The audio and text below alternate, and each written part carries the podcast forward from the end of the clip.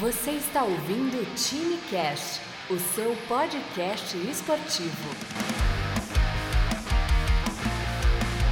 Aqui é Vitor Príncipe e esse é o TimeCast. Seja bem-vindo ao TimeCast. Eu sou Inácio Seixas e será um prazer ter a sua companhia. Houston Discovery, go ahead. Professor Inácio Seixas. Hoje no TimeCast a gente tem um entrevistado de peso mas de peso pesado e de honra, inclusive, né? Professor Ricardo Pombo Sales, analista de desempenho da seleção feminina, já um pouquinho de tempo aí passando pra, pela seleção feminina. Seja muito bem-vindo ao time Cast, professor Ricardo.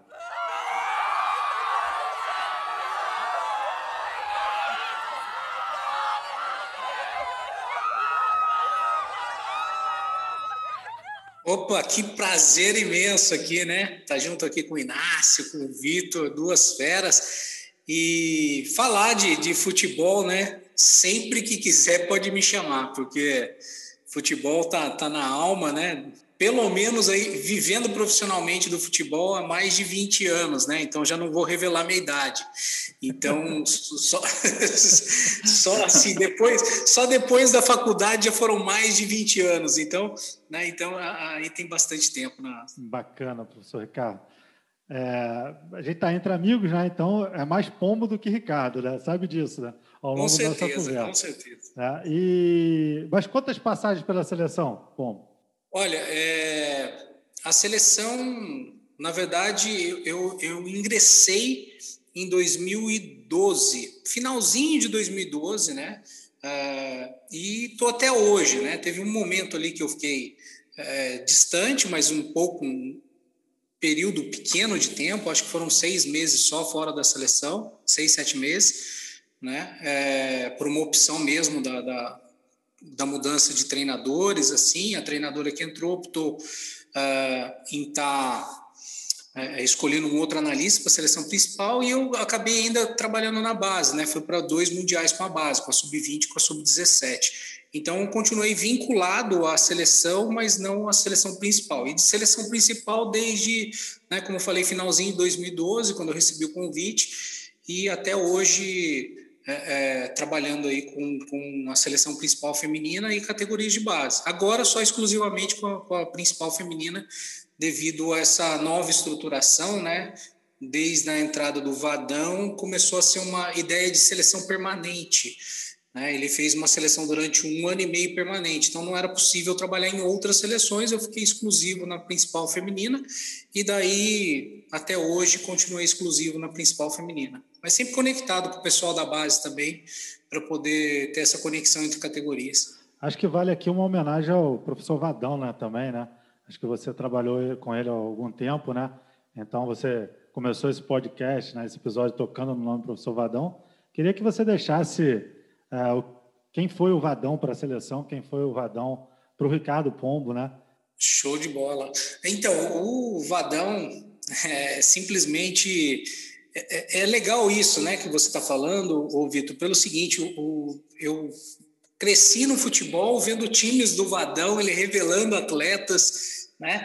Então, quando é, eu lembro do jogo do, do, São Paulo, onde ele colocou o Kaká para para estrear e o Kaká foi lá, brilhou no jogo e dali para frente o Kaká se tornou uma, uma lenda dentro do futebol brasileiro, né? Pelas mãos do, do Vadão e o Vadão criando aquele carrossel caipira, tudo. Eu, eu vi o Vadão atuando, né? E tendo destaque dentro do futebol como treinador, no futebol profissional masculino. E depois eu fui crescendo, nunca ia imaginar que eu estaria trabalhando, auxiliando o, o, esse treinador fantástico com informações, né? Então, é, levar informação de treino, levar informação de jogo, individual, coletiva. Então, é, é foi assim, incrível. E foi uma escolha dele, né? Porque quando ah, teve essa mudança, quando ele ingressou na, na na seleção brasileira, ele teve a opção de trocar né, a comissão técnica e ele é, apenas apenas eu fiquei na nova comissão, comissão técnica. Falou: oh, gostaria que você continuasse comigo, se aceita isso? E foi uma receptividade fantástica um cara extremamente profissional, amigo, é, é, que sabe, né, que sabia lidar com, com é, o grupo de uma forma fantástica, de uma visão de jogo incrível também. Então, assim, a minha homenagem é, é, é eterna para o Vadão, porque, primeiro, ele que, que me recebeu né, de uma forma fantástica é, dentro da seleção, me fez com que eu permanecesse, e depois, quando ele saiu né, e voltou, ele me chamou também para compor de novo a comissão dele. Eu já estava em outras comissões, com outras propostas, e ele falou: não, você vai vir comigo. E retornei com ele e continuo até hoje. Então, ele tem um papel é, é, teve assim um papel fundamental na, na, na, minha na minha carreira profissional, né? E os aprendizados que eu tive com ele foram incríveis. Então é é, é muito gratificante mesmo essa passagem na minha vida profissional com ele. Ah, o, o, o quanto o profissional marca a gente né? é, é bem valioso, né? Quando a gente sabe observar essas marcas, quando a gente sabe agradecer, até mesmo por aquela bronca, né? De vez em quando, a gente sempre se torna grato nesse, nesse sentido. Professor Inácio, você sabe onde o, professor Ricardo Pombo Sales começou no futebol ou você não sabe? Fala, Ricardo, bem-vindo ao nosso podcast. Tenho certeza que nossos ouvintes vão gostar muito da, desse episódio de hoje. Ô, Ricardo, eu gostaria de saber quando é que você começou o futebol, cara. Como é que o futebol entrou na sua vida? Qual foi a primeira oportunidade que você teve? Como é que você se desenvolveu nesse ambiente? Ó, eu já sei que ele vai falar que é lá em Taubaté, lá, lá no interior, quando ele viu os jogos do Vadão, mas vou deixar ele contar aí para os nossos ouvintes. Vai lá, professor. Oh, legal. Então, é, por incrível que pareça, né? É, é, o Vitor conhece a história, Inácio, mas assim, eu entrei na faculdade de educação física para dar aula de capoeira. Você imagina isso, Inácio? Eu dava aula Caramba. de capoeira já, era instrutor de capoeira, e, e o nosso mestre na época chegou e falou assim: ó, faz a faculdade de educação física, isso vai ser importante para você como instrutor de capoeira tal. Eu entrei na faculdade de educação física para dar aula de, de, capoeira. E já no primeiro ano de faculdade comecei a participar dos grupos de estudos, saí da capoeira, nunca mais fiz capoeira, nunca mais dei aula de capoeira. Comecei a estudar ali fisiologia, anatomia, é, treinamento esportivo, biomecânica, tudo aquilo ali, né, as, a, as ciências que envolvem na formação na Faculdade de Educação Física. E em um dos grupos de estudo, a gente fazia medidas e avaliação. Né? O nome da disciplina era medidas e avaliação. E a gente é, fez um projeto no clube profissional da cidade para fazer uh, testes, avaliações lá no, no, clube, né? Então a gente pegou a equipe juniores, começou a fazer aqueles testes que você, vocês nem devem lembrar, né? A gente fazia os testes de 12 minutos, de 1.200 metros, disso, daquilo, tudo é, que hoje ainda é, alguns fazem, mas está bem distante do, do, que se analisa hoje, né, na parte física. Mas foi muito importante naquela época. E daí eu comecei a, a verificar assim que, que eu gostava de performance, que eu gostava de ver essa essa ideia de métrica, da onde o atleta está, o que, que o treinamento fazia e o ponto de melhoria dele, né? E o porquê atletas, né, é, com mesmas características, com o mesmo treinamento, tinham tantas diferenças na performance, né? E daí isso me gerou curiosidade da performance e eu fui para essa área da fisiologia e, e, a fisiologia do exercício muito nova, né? Tinha acabado de entrar na faculdade de educação física, me especializei em fisiologia. Foi quando é, fui buscar especialização em fisiologia, é, mestrado na área, né? E fui fazer o doutorado em fisiologia. Só que na hora que eu estava lá estudando, fui fazer o doutorado em Portugal em fisiologia. É, só que o curso é em ciência do esporte.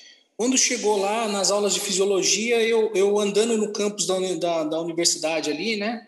é, nos intervalos dessas aulas aí, fui conhecer a universidade. Estava tendo um, um, camp do Manchester United na, na universidade.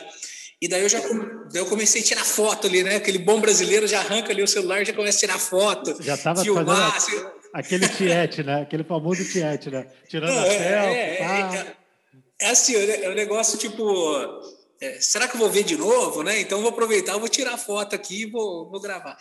E aquelas dinâmicas de treino ali eram muito diferentes do que eu já tinha visto no futebol. Então, olha que eu estava fazendo avaliação física, a parte da fisiologia, é, o treinamento esportivo em clubes profissionais, porque daí assim, é, depois dessa oportunidade que eu tive é, com os juniores na, na da, desse clube profissional, eu tive a oportunidade de trabalhar como fisiologista para eles no profissional. Foi quando eu comecei mesmo no profissional masculino e depois eu tive uma oportunidade numa cidade vizinha no, no feminino, tanto na base como no, no, no adulto também. É, e daí lá no doutorado que foi essa virada de chave, né? Que eu cheguei e falei, assim, nossos treinamentos são diferentes, né? Uma, uma série de de, de, de, exercícios assim totalmente diferentes do que eu tinha visto aqui no Brasil e eu já estava um tempo no, no, futebol já eu falei, vou filmar. Só que daí o que, que acontece? Naquela que eu tirei a câmera, o treinador principal lá de, de, desse camp me para o treino para me xingar lá. Não, não pode tirar foto, não pode filmar. E conhece aquele vucu-vucu na arquibancada lá, né? E o cara manda desligar, desligar e todo mundo parando, os atletas olhando para minha cara, não sabia direito o que estava acontecendo. O problema é que você estava falando em alemão, né? é, então. E, é, e daí, foi, assim, foi o Bayern de Munique ou foi o Bayern não, foi o Manchester. Ah, foi o Manchester. Então, foi o Manchester. Inglês, é. inglês dá para entender, né? É, mas, mas, na verdade o treinador, o cara que estava liderando ali o camp, era um português. Né? Ah, então, então ele estava tava aquele português bem Portugal, bem carregado. Exatamente, mas, eu, mas você imagina, né? Tomar uns xingos em português de Portugal, você não entende nada mesmo. e, daí foi, e daí foi assim: ele veio, ele falou: oh, espera aqui que quando terminar o treinamento aqui, né, a, a gente conversa. E daí terminou, fiquei lá quietinho, né, comportado, assistindo, vendo tudo aquilo diferente. e daí, quando terminou, ele veio conversar comigo. A gente conversou, conversou, conversou. Ele falou: ó, vai lá no meu gabinete, né, que é a sala do. do, uhum. do né, vai lá tal dia, tal horário que a gente vai conversar. E por incrível que pareça, esse cara se tornou o meu orientador de doutorado. Que legal, cara. Olha então, que o xingamento não faz. Legal. e daí ele começou a, a, a falar comigo assim, e, e, olha só que interessante a visão dele, né? É, o Vitor Maçãs, ele tem bastante publicação, mas ele é um cara que, que falava assim, olha, eu sou, eu sou do meio científico, mas eu sou muito mais da aplicação prática dessa ciência. Então, é, eu quero soluções lá dentro do campo, eu quero soluções para mim como treinador. Então eu levava as ideias da fisiologia, uso de GPS, daquilo, ele falou assim, não, não quero isso, não quero isso. Ele falava até assim, né? É, ele falou assim, não quero essa caralhada, né? E ficava assim me, expulsando com todas as ideias que eu vinha, né?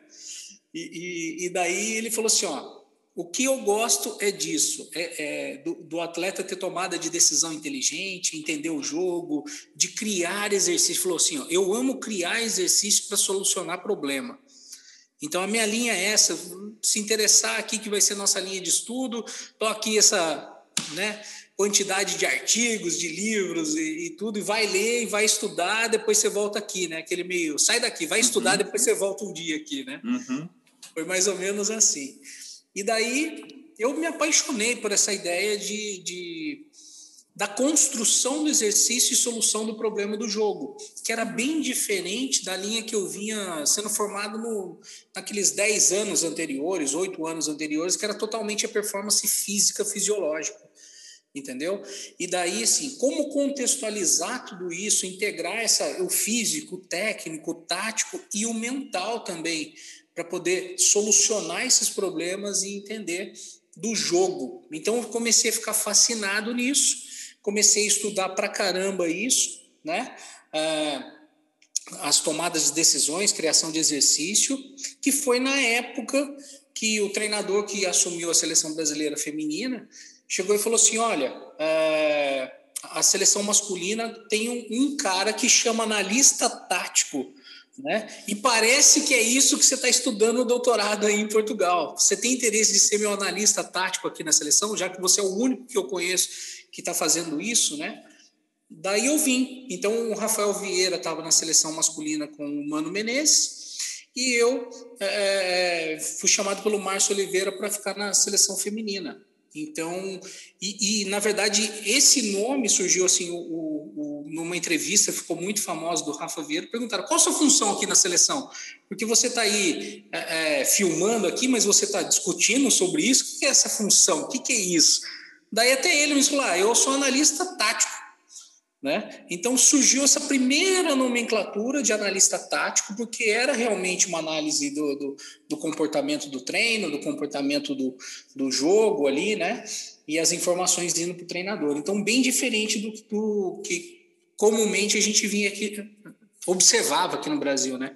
E daí acabei sendo esse primeiro analista tático da seleção feminina, né? E até hoje, graças a Deus, produzindo aí e evoluindo, né? Porque evoluiu demais nesses últimos também nove anos, dez anos que eu estou na seleção, o processo de análise também. Acabou ficando mais profissional, né, Pom?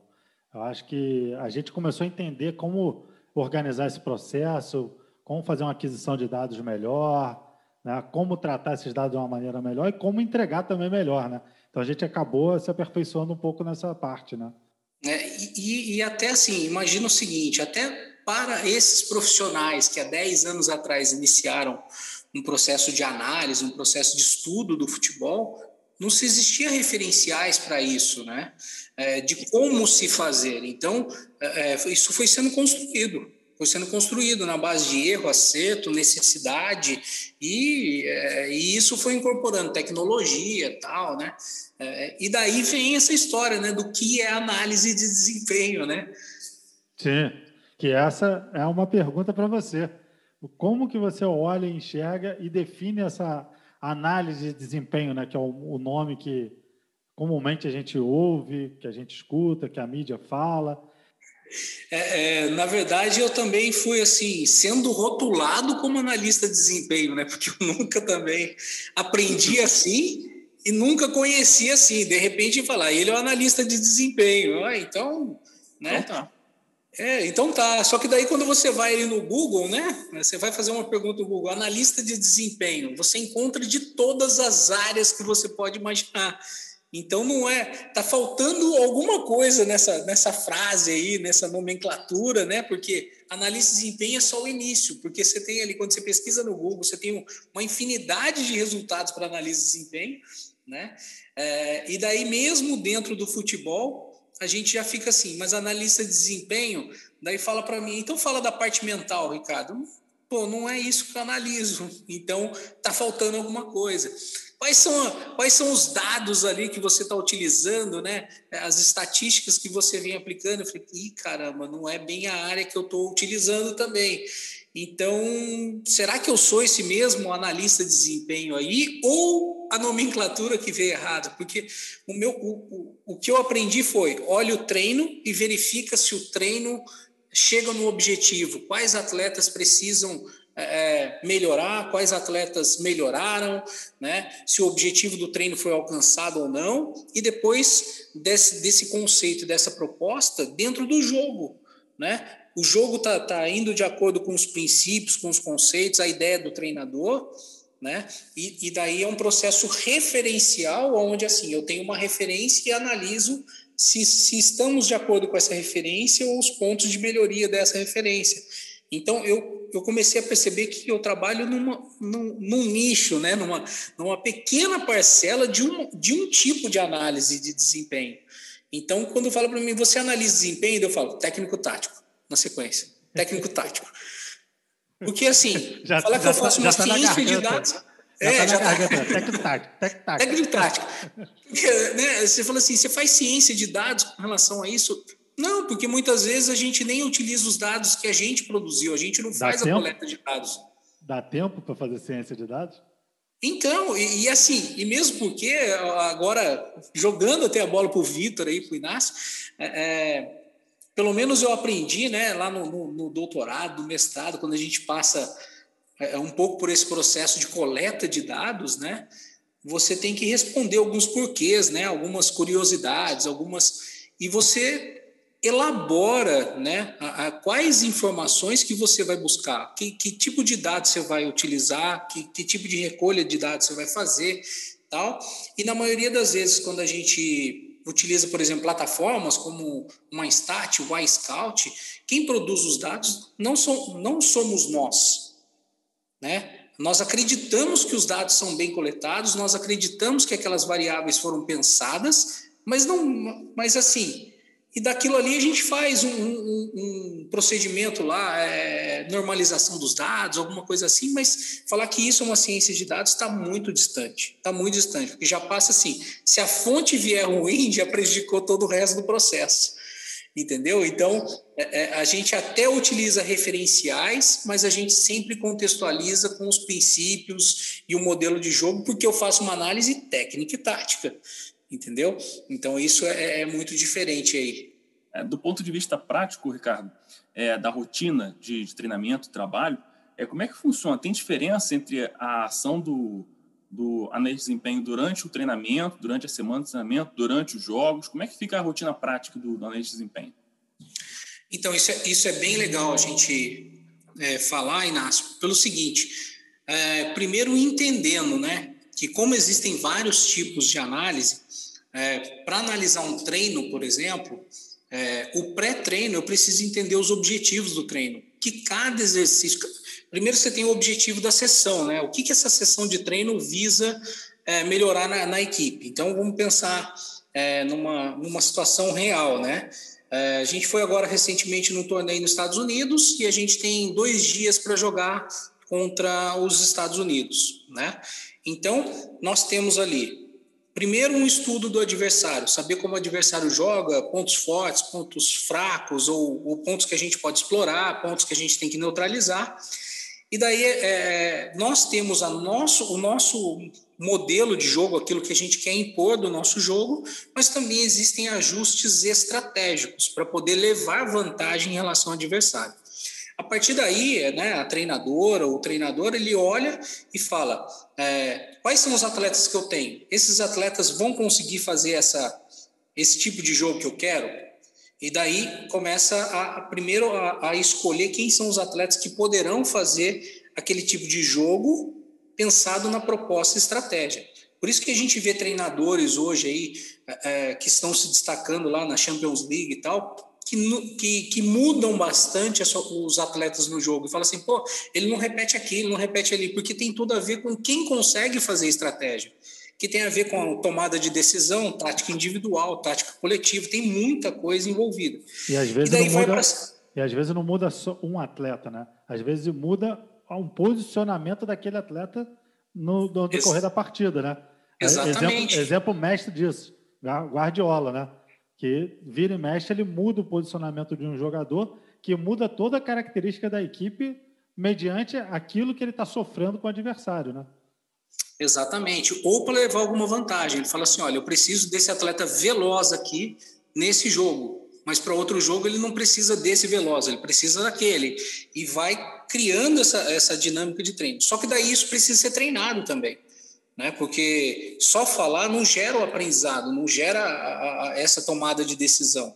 Apesar dos atletas estarem num grande nível, você precisa treinar. Então, a proposta da sessão de treino é, é uma organização ofensiva já com esses atletas para executar tal dinâmica, né?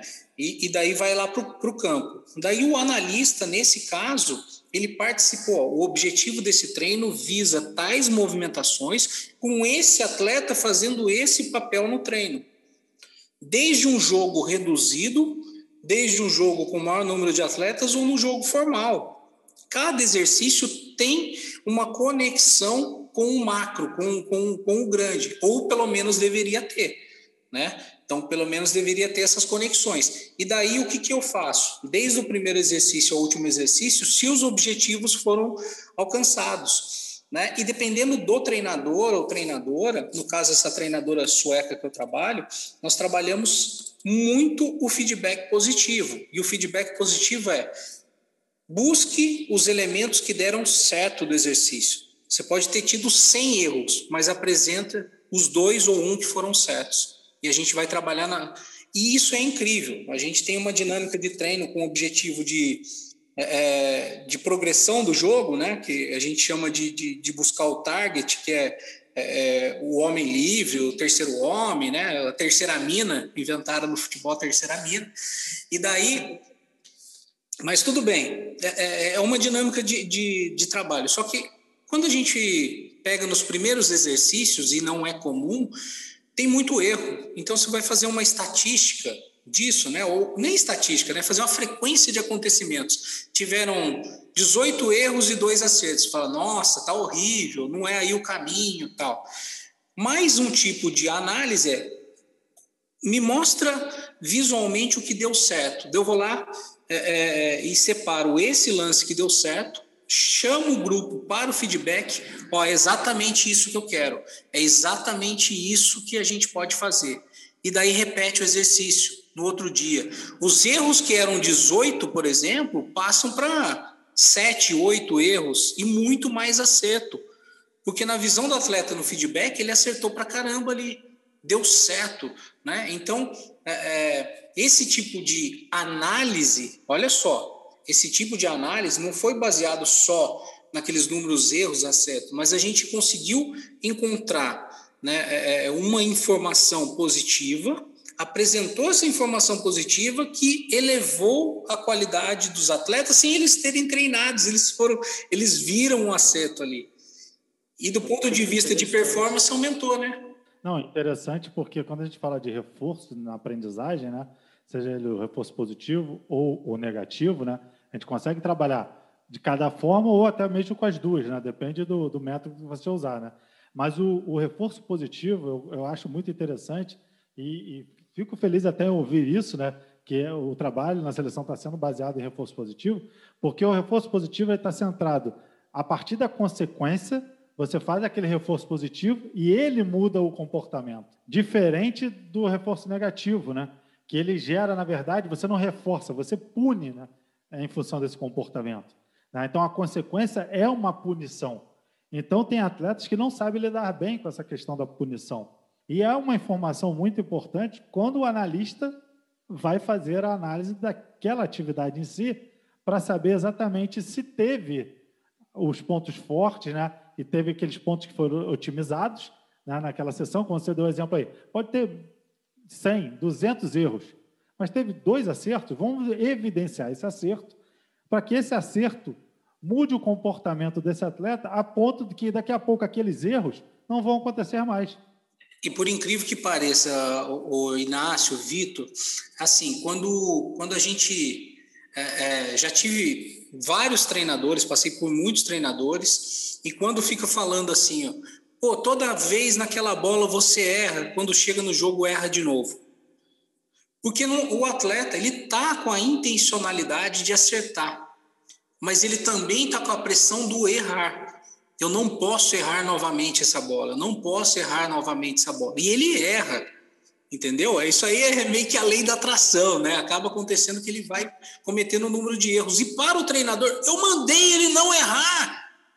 E daí ele erra de novo, mas é porque o processo, a neurociência do aprendizado faz com que ele tenha é, é, esse reforço negativo. Né? Então, é, é, são, são duas formas que a gente tem tentado trabalhar. Uma é a questão desse reforço positivo. Existem alguns momentos de correção, que eu acho que são importantes também e acontecem, mas o outro processo é do aprendizado ativo e não do aprendizado passivo. Como cultura, a gente tem assim: o treinador vem dá uma palestra. Olha, eu quero que você corra aqui, que você faça isso, que faça aquilo. A gente sabe que quando a gente está só ouvindo, a gente tem uma retenção de aprendizado muito pequena. Quando a gente está só observando, pequena. Mas quando a gente passa num processo de discussão do que está sendo feito e eu tenho que produzir uma resposta, o meu nível de aprendizado sobe demais, que é um aprendizado ativo. Então, o que, que acontece? É, é, você traz o atleta para o contexto, fala, olha, eu preciso alguém de velocidade aqui que faça essa função. O que, que você acha que você vai enfrentar de problema na, na, no jogo? Ah, no jogo, aquele zagueiro ou aquela zagueira, ele corta, ele, ele fecha muito bem aqui a, a, a região central. Então, que solução que você pode ter? Ah, eu acho que se no jogo eu jogar, é, é forçar ele ir para fora ao invés de ir para dentro, eu posso ter mais vantagem. E daí no jogo você já teve aquela retenção, porque eu já sei que se eu for por dentro, por dentro eu vou ter é, maior dificuldade, mas se eu for por fora eu vou ter maior vantagem. E isso foi feito em discussão. Se fosse um outro processo, mesmo que o treinador tivesse certo, falou, ó, em vez de você tentar por dentro, tenta por fora, na hora o atleta fala assim, eu vou tentar por dentro para ver qual que é. Só que isso não foi discutido antes, entendeu? Não gerou esse aprendizado. Depois no jogo as coisas não acontecem. Então detalhes da forma que você cria essa pedagogia é, é, é, do, do dia a dia do futebol faz diferença, mas faz absurdamente. E por isso que quando a gente fala de, de, buscar informação de um treino, buscar informação de um jogo, é justamente para você dar esses referenciais e discutir esses referenciais. E através disso, é, criar propostas para melhorar o atleta e a equipe. É nesse caminho. Ah, bem bacana. A gente já falou aqui no, no podcast, e eu acho que vale sempre ressaltar a situação, né? É, sobre as inteligências múltiplas de Gardner, né?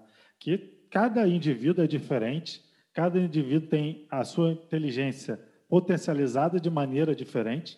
Né? Tem uns que são mais corporais sinestésicos, que muitos atletas talvez tenham essa inteligência ah, bem aflorada, né? mas outros são mais lógico-matemáticos, outros menos. Né? Então, toda essa situação que, que Gardner aborda ah, muito bem sobre as inteligências múltiplas faz levar naquela pirâmide de aprendizagem que você está tá falando agora, do Glaser, né? Que Exatamente. Aprendizagem ativa e aprendizagem passiva, né? Onde ler, por exemplo, se eu não me engano, é 10%, só que quando você ensina, é 95%. Então, o que, o que nós fazemos aqui, então, em três professores, o ato de a gente ensinar, a gente está se abastecendo de aprendizado cada vez mais. Então, quando a gente pede para um aluno fazer um trabalho e apresentar, não é porque ele tem que fazer um trabalho e apresentar para ganhar uma nota, e sim porque a gente está olhando a forma dele aprender mais sobre aquele determinado assunto. E aí é o problema se ele faz ou se ele deixa de fazer, né? Porque às vezes é só ele coloca só o nome lá, né? Então, isso é uma coisa interessante. Mas, bom, é, eu ouvi você falar muito sobre essa questão do dia a dia, da, do trabalho do analista. Mas a, a minha pergunta agora vai no sentido assim: análise de desempenho, né, que você definiu que é muito grande para o que se faz. E você definiu como você é técnico-tático, né? você usou técnico-tático ainda. Né? Você é o um analista técnico-tático. Você está preocupado em ver análises táticas e técnicas daquele atleta, tanto no treino quanto no jogo. Porém, na Europa, em outros lugares, a gente tem uma, uma nomenclatura diferente. Mas o que está acontecendo no mundo para que a gente não fique mais confuso na hora de for fazer um curso? Ah, vou fazer um curso de scout, mas o que é scout? Vou fazer um curso de análise PEN. O que, que realmente é isso? Então, quais são as diferenças que tem e que, como que você definiria isso aí? O que você está vendo aí? Você é um cara viajado, está né? Tá sempre viajando aí, acabou de falar que voltou dos Estados Unidos, agora recente, participando de um torneio. Então, o que, que você vê nesses outros lugares? conversa com outros analistas de outras seleções que têm essas diferenças de nomenclatura? Olha, é, essa é uma pergunta de um, de um milhão, milhão de, de, reais. De dólares, essa. É, porque, assim, é, nessa, nessa vigência, as experiências, até quando eu vou conversar com outros analistas pelo mundo, né, que a gente troca muita informação com outras seleções, é, você, tem, você tem diferentes significados para o scouter, né, que é a pessoa que faz o scout, é que na tradução você tem ali, é, é, se for olhar mesmo em termos de traduções, você vai ver lá que é o, o, o olheiro, o observador, né?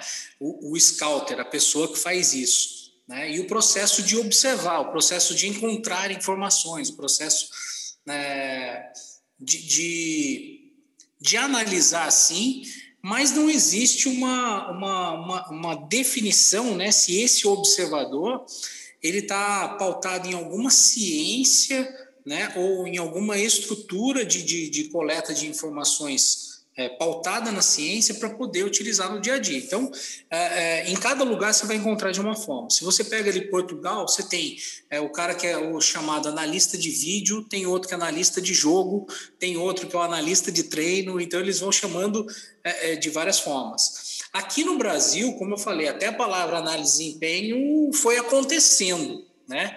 Então, existem várias formas de, de utilizar essa análise de desempenho.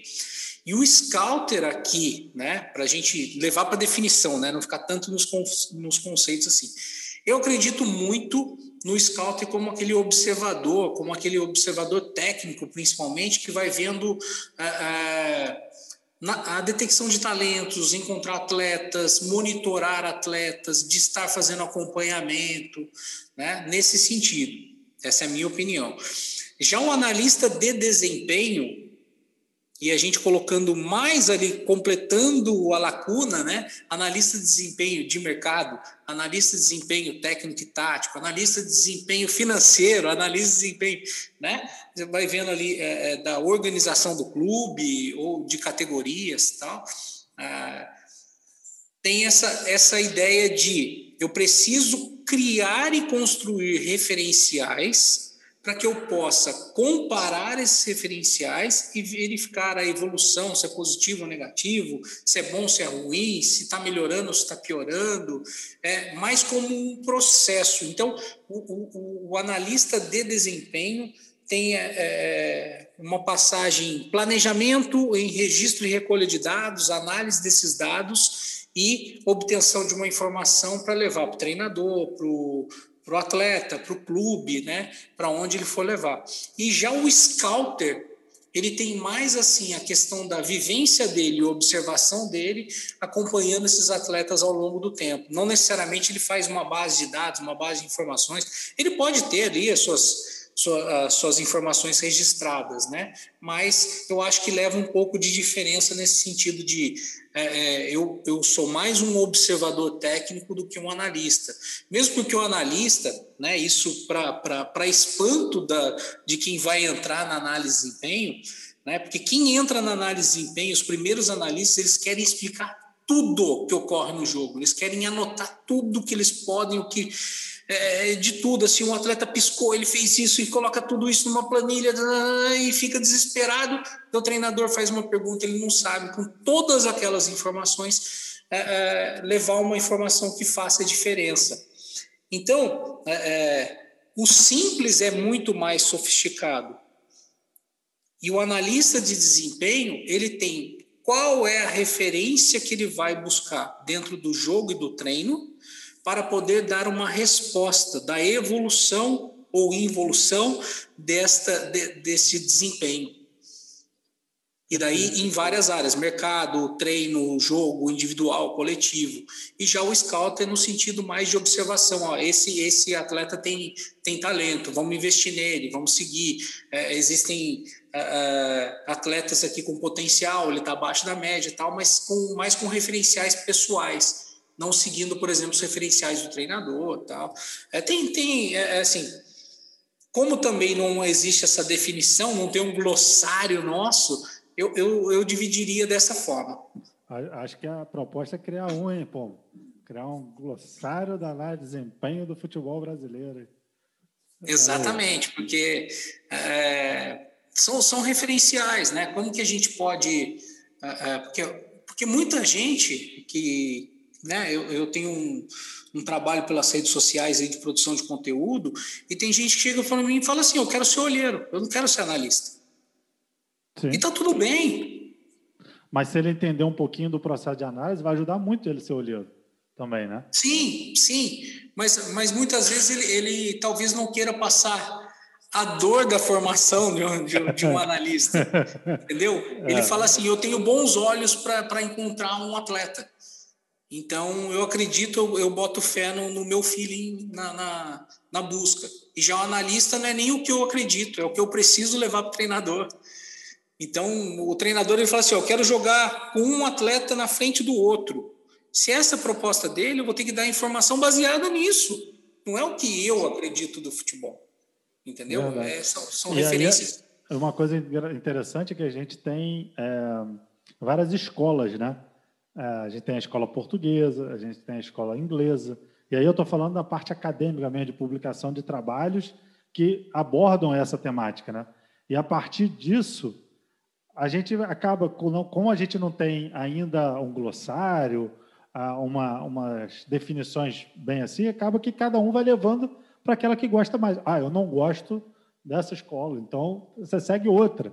Né? E acaba que a gente vê tudo na análise de desempenho como você falou. Eu, particularmente, eu gosto de olhar perturbações. O que, que são perturbações? É aquilo que meu time faz para perturbar o adversário e, consequentemente, chegar naquele objetivo que ele tem. E como que eu sou perturbado? Né? Como que a minha equipe tem dificuldade? Né? Por quê? Porque eu não consigo ver tudo. Né? Mas isso que eu gosto. Será que o meu treinador gosta disso? Se ele não gostar, é... eu vou fazer o quê? É, e, e, seguindo nessa sua ideia da, da, do próprio glossário, né, ou descrever tudo isso, é, eu acredito que no Brasil ainda os treinadores são cheios de ideias, entendem muito do futebol, né, e poderiam usar desse analista de desempenho para escrever essas ideias. Começar a chegar para o treinador, como é que você vê a defesa? Ah, eu vejo a defesa, o atleta fazendo isso, isso, isso. Então tá bom, vamos colocar isso no papel, suas ideias né? Não precisa pegar ele do tempo inteiro ali, ficar perguntando, querendo escrever a vida dele. Não, começa a conversar, cada dia ele tem uma ideia, vai colocando isso, ó, essa ideia de organização defensiva. Chega uma hora, você tem um documento das ideias desse treinador, que esse treinador vai conseguir replicar para o atleta, replicar para a comissão técnica de forma mais clara, porque às vezes ele tem o jogo totalmente montado na cabeça, as ideias de jogo que são excelentes, mas na hora de criar o exercício de fazer com que o atleta entenda o que ele quer fica difícil.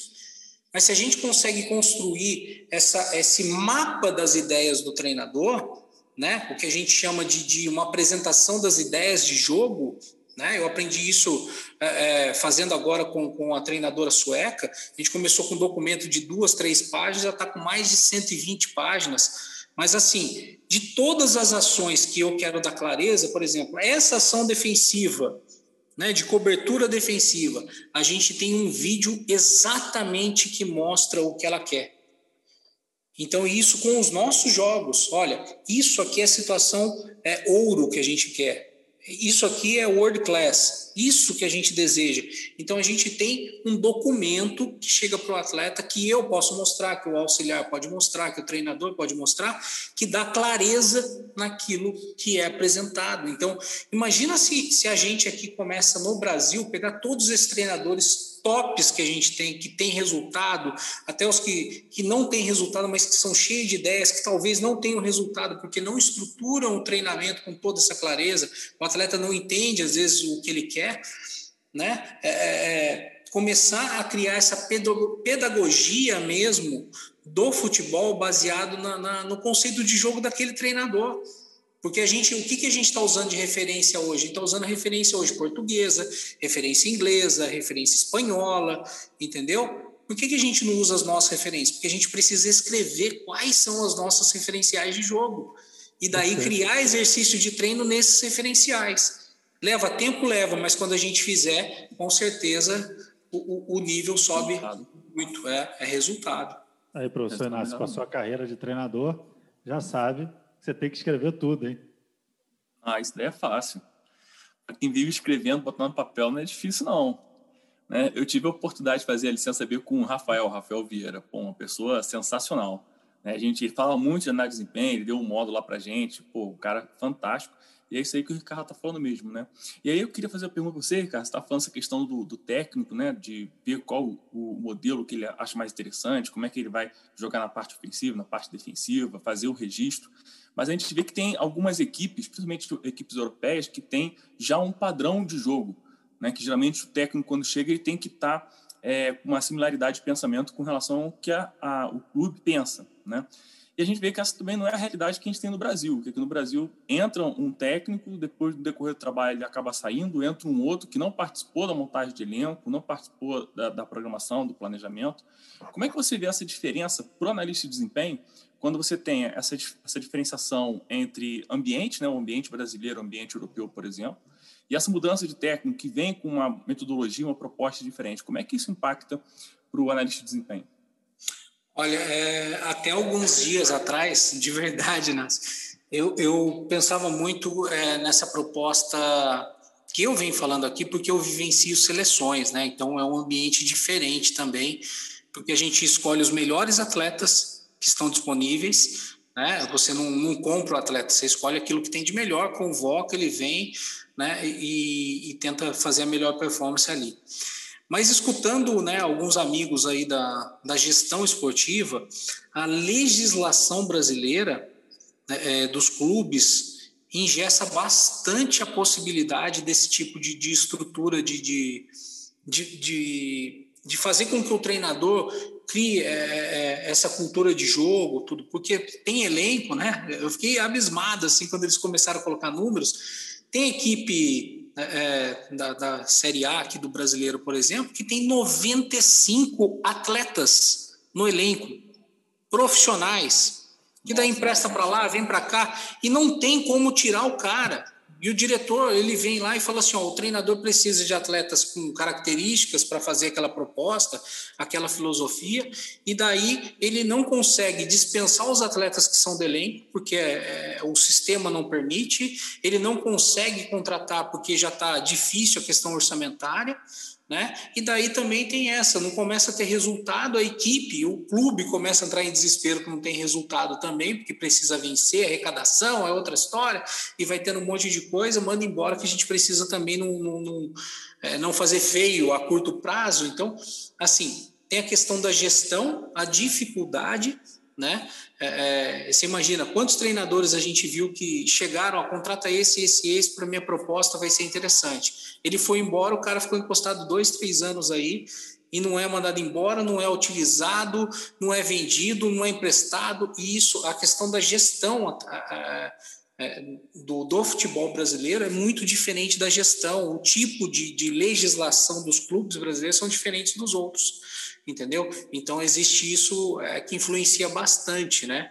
Na, nessa questão. Por exemplo, eu fiz a análise agora, apresentei num, num, num, curso aí, análise do Flamengo, né? O Flamengo do Jorge Jesus com o Domenech, a diferença, né? É, se você pega o jogo do, do Domenech, estava começando a acontecer e poderia que o Flamengo fosse campeão na mão dele também, entendeu?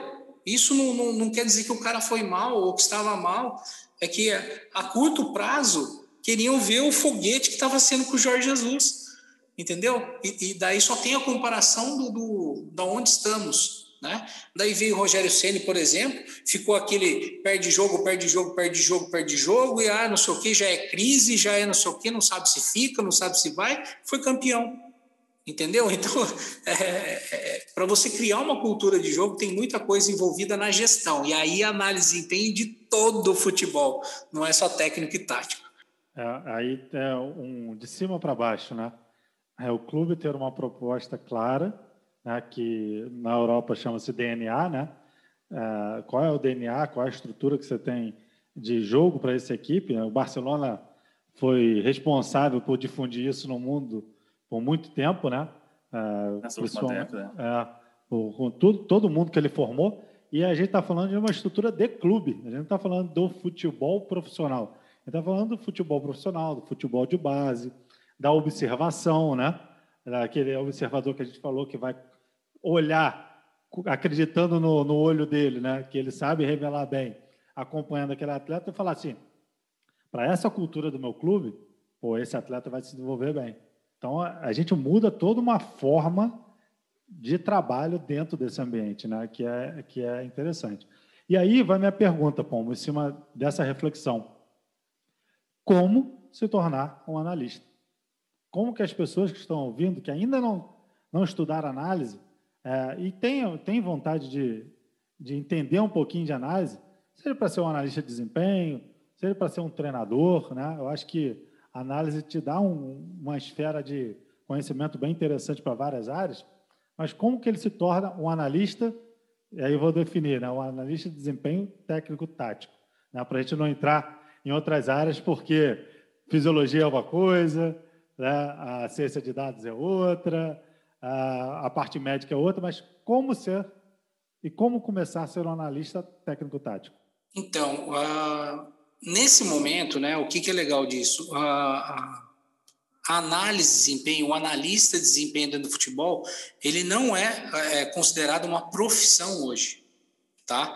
É uma ocupação profissional. Então tem muita diferença. Não existe hoje nenhuma formação é, universitária ou exigência de, de, de, curso ou formação universitária ou curso mesmo específico, curso livre, para que ele seja um analista de desempenho técnico e tático, né? um analista de mercado, um scouter. Né? Não existe esse tipo de formação hoje. Existem cursos que dão capacitação, ou seja, ensinam você o processo da profissão, dessa, dessa ocupação profissional, para que você trabalhe nos clubes, para que você trabalhe no dia a dia. Mas existe já é, é, uma, uma, um estudo e uma construção de projetos para que seja legalizada a profissão e, inclusive, que exista licenças para a função técnica e tática. Entendeu? Por quê? Porque diferente de outras funções, né, por exemplo, análise de mercado, né, quem que é a pessoa mais capacitada? Aquele que entende da construção, da utilização de dados, de informações, para saber quanto vale um atleta na compra, na venda, oportunidades de mercado tal, que não necessariamente aquele cara que está olhando o treino, que sou eu. Né? Então, é. que, que são expertises diferentes. Né? Que num, então, primeiro momento, outra... que num primeiro momento ficou todo mundo junto, né? Exatamente, caiu todo mundo no mesmo balaio, né? Inclusive, eu acho que é, é, 80% do, das pessoas que se intitulam analista de desempenho são pessoas que só filmam e editam alguns lances do jogo, que não estão fazendo nada. Porque quando você recorta o vídeo, você cortou o vídeo, você não analisou nada. Entendeu? Quando você está. É, é, é, assim, editor de vídeo não é analista, cinegrafista não é analista estatístico não é analista. Então, existem várias. Né, é, você pode usar o procedimento estatístico para exercer análises ao futebol, mas não necessariamente. Né, é, é, então, tem gente que chega e já procura assim: não, eu vou fazer estatística porque eu vou ser analista de futebol. Calma aí. Ah, eu vou estudar ciência de dados porque eu vou ser analista de futebol. Calma. Primeiro você tem que ter clareza, né? Então, como entrar nesse mercado? Respondendo, primeiro, a clareza da função que você deseja no futebol. Porque muitas vezes também ele quer entrar em qualquer função no futebol. Eu quero só entrar no futebol. Entendeu? Vai dançar. Vai dançar. Também acho que ele não vai gostar muito dessa opção, não. Exatamente, vai dançar. É, outra, ele quer ser o treinador principal mas ele vê uma oportunidade, uma brecha de entrar como analista devido até essa não necessidade hoje de uma licença para, né? E, e fala não, eu entro de analista, mas daí quando ele entra em titular de analista, ele quer ser um treinador, entendeu? E é uma coisa que tem atrapalhado demais muitos bons analistas é isso.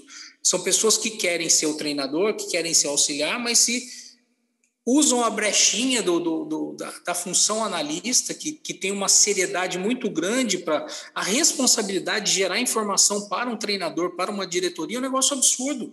Porque se eu errar na minha informação, eu prejudico a equipe inteira, a culpa é minha também. Entendeu? E daí, só que alguns que entram nessa brechinha aí querem ser treinador, querem dar palpite, não, porque devia ter colocado tal atleta, devia ter feito isso, devia ter jogado em tal sistema, devia ter feito tal tipo de ataque, tal, não, está usando errado o volante, está isso, aquilo, e começa a dar palpite, vira um palpiteiro, porque a opinião dele em relação àquilo que está acontecendo, né, e atrapalha o mercado. Então, assim, está muito distante ainda para a gente ter a clareza do que é a função, né, é, de suporte ao treinador, de suporte de informação ao treinador, que vai além do que eu acho. Se um dia o treinador chega e fala assim, o que, que você acha? Ele está querendo saber a minha opinião, tudo bem, eu vou falar o que eu acho. Agora, se ele, se ele tomar atitude A, B ou C, é, isso é uma decisão treinadora, é respeitar a hierarquia dentro do futebol. Então, isso, a primeira coisa para quem vai entrar no futebol, quer entrar ser um analista, é saber a clareza da função. Né? Você quer ser, é, nada importa assim, se, quer dizer, se você quiser ser no futuro ser um treinador, não tem problema nenhum ser um auxiliar. Mas saiba que enquanto analista, você é uma pessoa que auxilia com informações e desprovidas de é, é, é o que eu acho, tá? Opiniões, né? De, de opiniões, entendeu? Assim, opinião é, é, é legal isso, né, Inácio? A gente refletir assim se é uma opinião baseada no conceito que é a referência, olha, baseado nessa referência, eu acho que esse atleta não está fazendo isso, porque olha aqui o que ele fez, tá, tá, tá, você está discutindo uhum. a referência. Uhum. Que é diferente de eu falar, não, eu acho que você tem que trocar o atleta, porque aquele lá é melhor do que esse. Entendeu? E tanto que na rede social as perguntas que vêm para mim assim: qual foi a vez que você mudou o jogo? eu não sou eu que mudo o jogo. Né? Qual informação que você deu que. É, é, porque assim, olha, é, é legal isso para esclarecer mesmo, né? E todo mundo que está ouvindo a gente. Qual informação que você deu que deu a vitória? Entendeu? A informação que eu dei que deu a vitória foi uma que foi planejada pelo treinador, pelo auxiliar e por mim, que a gente observou junto e construiu junto. Não fui eu que tirei da cartola no videogame, apleitei o X1 e tal, e, tava, e foi lá e fez o gol. Não, não é videogame, né? Então o negócio foi tudo construído junto. E daí a pessoa confunde que o analista é o cara que tem que entender mais do que o treinador e ele que diz o que o treinador faz. Então existe essa confusão gigantesca. E daí, se quiser trabalhar no futebol, entender a hierarquia do futebol. O treinador é quem toma a decisão, o treinador é que constrói o treino e você auxilia ele com informações baseadas nas ideias dele. Entendeu? E quando necessário ele quiser discutir alguma coisa baseada no seu conhecimento, aquilo que você acha, ele vai conversar com você. Agora, se ele vai fazer ou não, né? Por várias vezes, é, durante, durante um jogo, teve, teve um momento, por exemplo, eu lembro, era um Brasil e China na Algarve Cup, o Vadão mesmo chegou e falou assim: Bom, o que, que você acha? É, é a gente não está conseguindo é, penetrar na, na defesa do, da, da China. No intervalo, ele conversou comigo, né? Conversou com o auxiliar dele também. Daí eu falei assim: olha, eu acho que a gente podia tentar jogar entre linha assim. Daí ele chegou com essa, com essa atleta XY aqui dessa forma. Ele falou: legal, obrigado. Daí ele foi lá no jogo, ele fez uma outra situação. Ele fez um outro tipo de, de formação e substituição e jogou lá. Quando terminou o jogo, ele falou: Cara, eu acreditei mais nessa e acabou não dando certo. Talvez a que você tivesse falado lá, que a opinião também poderia dar certo, mas a gente não sabe. Eu achei que naquele momento era aquilo. Mas foi uma discussão, entendeu? Sobre isso. Como, por exemplo, no torneio da China, com, com o mesmo Vadão, é, ele falou assim: ah, a gente vai jogar contra o México. Eu falei: Ó, oh, Vadão, o time do México, ele, ele tem muito espaço entre linhas. Né? É uma equipe que não tem compactação defensiva e ofensiva. Vamos explorar isso. Então, pô, rapidinho a gente explorou isso, fez os gols justamente com passe de ruptura, tal, pô, ganhamos o jogo. Então, mas foi assim, informação baseado naquilo que a gente acredita, que a gente vê ali da estrutura, e ele tomou a decisão dele. Se ele tivesse tomado outra decisão também, estaria tudo bem. Né? Não, não pode ter essa vaidade.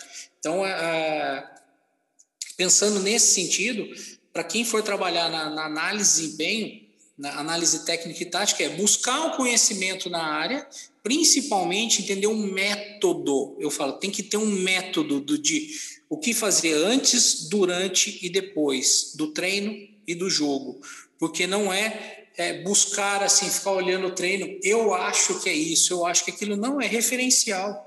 Não é o que eu acho, é aquilo que foi construído em comissão técnica antes do treino acontecer senão a gente antes do jogo também, porque senão a gente não tem referenciais ou base para comparar o desempenho. E isso que eu acho que é a análise de desempenho, baseado em uma referência, qual é o desempenho baseado nessa referência, não na, na análise de opinião, né? Então é, tem essa, essa diferença aí que eu acredito. Ah, bacana.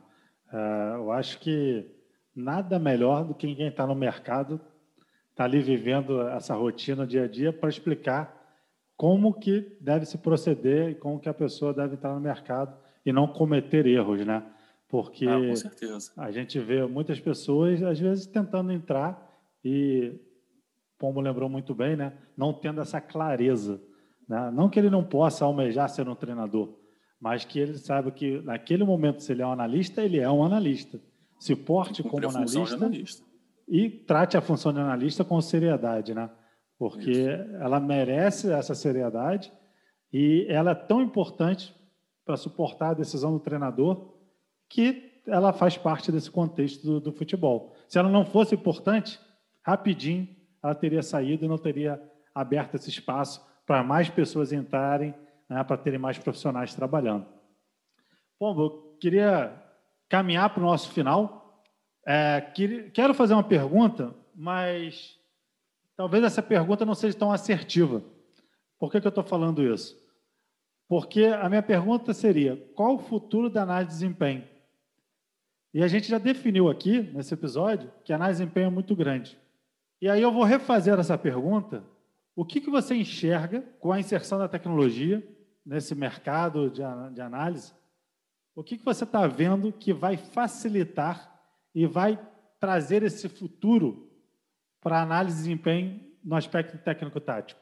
Olha, eu vejo muito cada quando eu comecei era praticamente ali o papel e a caneta e o lápis, né? Em pouco tempo já começaram a aparecer pequenos aplicativos é, que faziam algumas ideias ali do jogo, tal, depois softwares, depois a gente começou a usar muito dos é, é, muitos dos, dos, softwares que a gente utiliza na pesquisa científica mesmo, né, que usava no mestrado, no doutorado, para fazer alguns procedimentos ali. Inclusive, muita da metodologia né, que eu utilizo vem também dessas ideias mesmo da, da pesquisa científica, né? De coletar dados, de analisar os dados, então, sejam eles dados qualitativos ou quantitativos, né? É, mas a análise de desempenho nesse sentido mesmo, essa estrutura de pensamento. Só que assim, cada dia está muito mais aplicado a tecnologia dentro dos esportes, não é só futebol, de todos os esportes. E, e ainda mais na, na, questão da inteligência artificial. Para vocês terem uma ideia, é, eu fui convidado há dois anos atrás, a gente já está falando de dois anos atrás, para participar como um analista convidado da seleção da Alemanha ou da Holanda.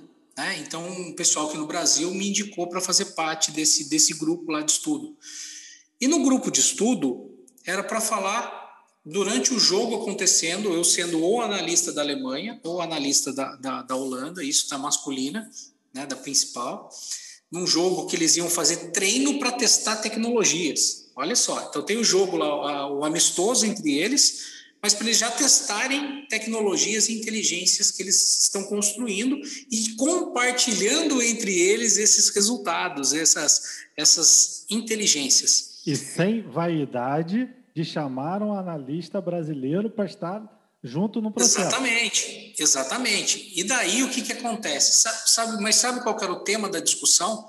O tema da discussão era assim: é, o que, que a gente poderia é, melhorar na inteligência artificial que eles estavam utilizando lá, que levavam mais de 5.600 itens considerados do jogo, né, é, é, em tempo real, que iam sendo apresentados ali, para poder melhorar esse algoritmo, melhorar essas, essas informações. E naquele momento que eu li, né, o, vamos dizer assim, o edital da participação, eu falava, cara, eu trabalho com talvez uma das melhores tecnologias hoje que o Brasil tem na área de análise de desempenho técnico e tático, mas está muito distante da inteligência artificial. Que os caras já estão usando lá há dois anos atrás para o esporte.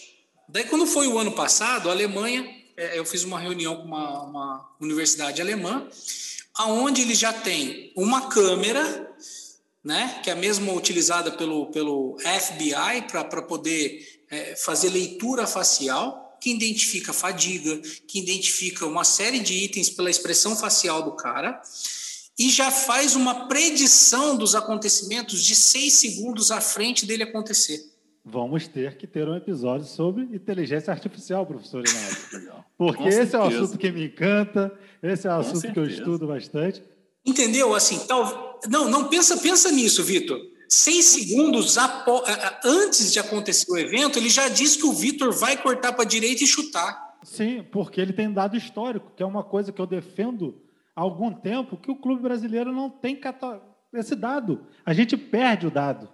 Como? Quantos analistas aqui você conhece no Brasil, que são alguns, mas quantos fazem um registro de dado histórico do atleta desde que ele entrou lá no clube? desde que ele está na seleção, quantos não mudaram a forma de análise? Porque se eu mudo uma variável, eu perdi meu dado histórico daquele atleta. Então, acho que esse, esse final é o alerta, galera. Olha, Isso. E é aí que eu quero chegar, é, exatamente, né, para responder a sua pergunta. É, porque, assim, aqui no Brasil ainda ganhamos o jogo, beleza. Perdemos o jogo, a gente estuda mais para ver por que perdeu, para tentar melhorar. Mas é na vitória, no empate, é na derrota que a gente precisa melhorar o tempo inteiro. Melhoria contínua. Só que, como você falou, se a gente quiser fazer um cruzamento das informações, não existem. É impossível, porque é, é, aquilo que foi analisado por um grupo, aquilo que foi guardado, aquilo que foi feito, é, é volta no, no, início do nosso bate-papo aqui. Se a fonte for ruim, o resultado final é ruim. Então, é, é, Lá eles falaram o seguinte: não, mas se vocês quiserem é, ter predição de lesão através da câmera que faz leitura facial, a gente consegue. Se vocês quiserem ver hidratação, a gente consegue. porque isso é associado a um algoritmo com bilhões de informações que leva em consideração aquele atleta e tudo que aconteceu de diversos outros atletas e aquilo vai fazendo uma predição, né? E, e assim, só que para implantar, né? Eles quiseram implantar aqui no Brasil, é, é fizeram uma proposta para a gente, dava mais de um bilhão para implementar a tecnologia. Quanto de conhecimento embarcado tem essa tecnologia? Porque era mais de 300 milhões de reais para iniciar nessa tecnologia. Mas para onde vai o futuro da análise? Vai para aqui, ó, conhecimento. Porque a informação vai chegar. O que a gente vai fazer com a informação é o que vai fazer diferença. É construir o exercício, é orientar o atleta, é fazer o atleta ser mais inteligente, mas para isso a gente tem que estar capacitado em termos de conhecimento, referenciais do futebol. Porque daí, hoje a gente está captando informação, criando as nossas informações, tal, tal, tal, mas no futuro, ó, vai estar tá ali, ligou a câmerazinha, está tudo vindo na tela. O que, que você faz disso? Entendeu? Eu acredito muito nisso. Esse foi Ricardo Pombo Sales, né? deixando o recado final sendo conhecimento. Buscar esse conhecimento é constante. Tem que se especializar. Se você não entende inteligência artificial, comece a estudar inteligência artificial, porque daqui a pouco, daqui a pouco não, né? A gente já lida com ela no nosso dia a dia, né? Seja na televisão, seja no celular, seja até nos smartwatches, né? nos relógios inteligentes, a gente já lida com ela. Pombo, muito obrigado pela sua participação no TimeCast. Eu acho que foi super valioso, super didático. Né? Acho que essa é uma palavra boa para a gente usar, porque um dos nossos objetivos é passar conhecimento. Né? Passar conhecimento em forma de áudio, onde a pessoa consiga ouvir em qualquer lugar. Treinando, dirigindo para trabalhar no seu clube, mas o que a gente quer levar é o conhecimento. Professor Inácio, acho que mais um episódio fantástico com uma pessoa fantástica que é o Ricardo. com certeza foi um episódio fantástico, como o Vitor disse. Professor Ricardo, obrigado pela sua presença, obrigado pela, pela troca, pela oportunidade de levar a todos os nossos ouvintes que estão acompanhando aqui no podcast, no TimeCast, a chance de poder entender como é que funciona a função do de desempenho, como é que funciona esse mercado, como é que funciona toda essa parte do conhecimento agregado ao futebol, que muitas das vezes a gente assiste né, o jogo a gente acha que é só 90 minutos numa partida. Não, é muito mais, tem muito mais coisa envolvida, né, e com certeza sua participação conseguiu elucidar muita coisa que os nossos ouvintes tinham dúvidas e com certeza também abriu a mente de muita gente para novas oportunidades, novos pensamentos e novos rumos. Obrigado pela presença e até uma próxima. Professor Ricardo, com você. A bola é sua. Passei, hein? Ah, foi de peito o passe, hein? Show, show, show. Né? Muito obrigado pela participação. Sempre que, que puder, vou estar com, compartilhando aqui e quero estar discutindo também. Não vou perder o episódio de inteligência artificial de forma alguma né? vou dar um jeito, vou estar ouvindo vocês, né, para poder estar tá aprendendo cada vez mais, né? É, então, assim, na análise de desempenho, seja no futebol ou onde for, pense muito em criar os referenciais, estudar referenciais para poder estar tá sempre antenado aí, né? Buscando conhecimento o tempo inteiro. Obrigado, Vitor. Obrigado, Inácio. Tudo de bom para vocês, a todos os ouvintes aí, né? Os próximos episódios serão ainda melhores.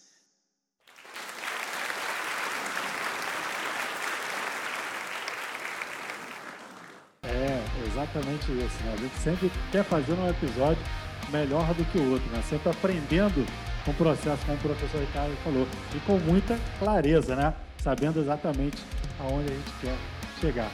Acompanhe as redes sociais, minha rede social lá no Instagram, Vitor A. Príncipe, professor é prof.seixas e o professor Ricardo Pombo Salles. É só colocar lá no Instagram, Ricardo Pombo Salles, tudo junto, que você encontra ele lá. Meus amigos, muito obrigado. Foi um episódio fantástico, como eu já disse, né? Já falei fantástico umas cinco vezes. Então, até a próxima. Um abraço a todos.